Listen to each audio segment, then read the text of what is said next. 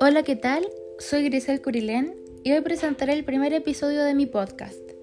Abordaré el tema de comunicación entre personas basándome en el texto Dos cartas de José Donoso y sus personajes. En general, hablando del significado estricto de comunicación entre personas, se podría decir que es el intercambio de información, intercambio de ideas, emociones, etc. que se dan entre dos o más personas.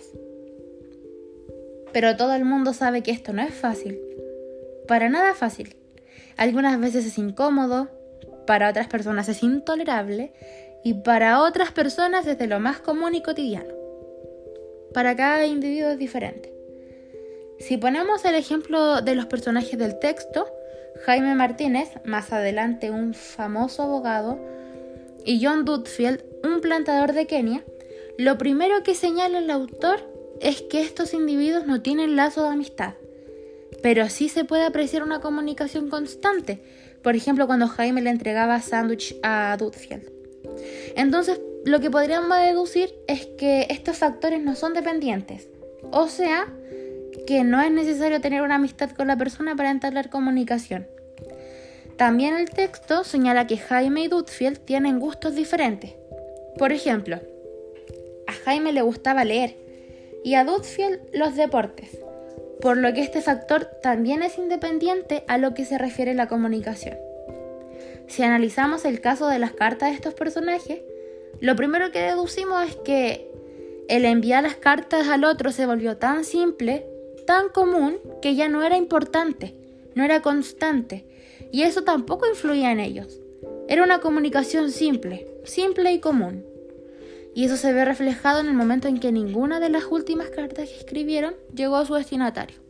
O sea, que la carta que escribió John Dudfield para Jaime Martínez nunca llegó. Y la carta que escribió Jaime Martínez nunca llegó porque él decidió no, mandarla. Entonces esto representa lo que el texto quería mostrar, que no había lazos que lo unían. Ahora, si nos ponemos en un ámbito general, la comunicación está en todas partes. Cuando vamos a comprar, por ejemplo, o la comunicación entre familia, que para algunos es una de las más complicadas de llevar, sobre todo en la adolescencia.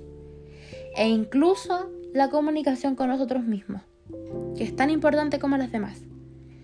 En conclusión, basándome en el significado y en el ejemplo de los personajes, queda claro que la comunicación es indispensable pero como ya mencioné, anteriormente, esto no es fácil de lograr, lo que ha generado problemas sociales y sobre todo problemas personales. Bueno, espero que les haya gustado el tema de hoy. Me despido y nos encontramos en otro episodio.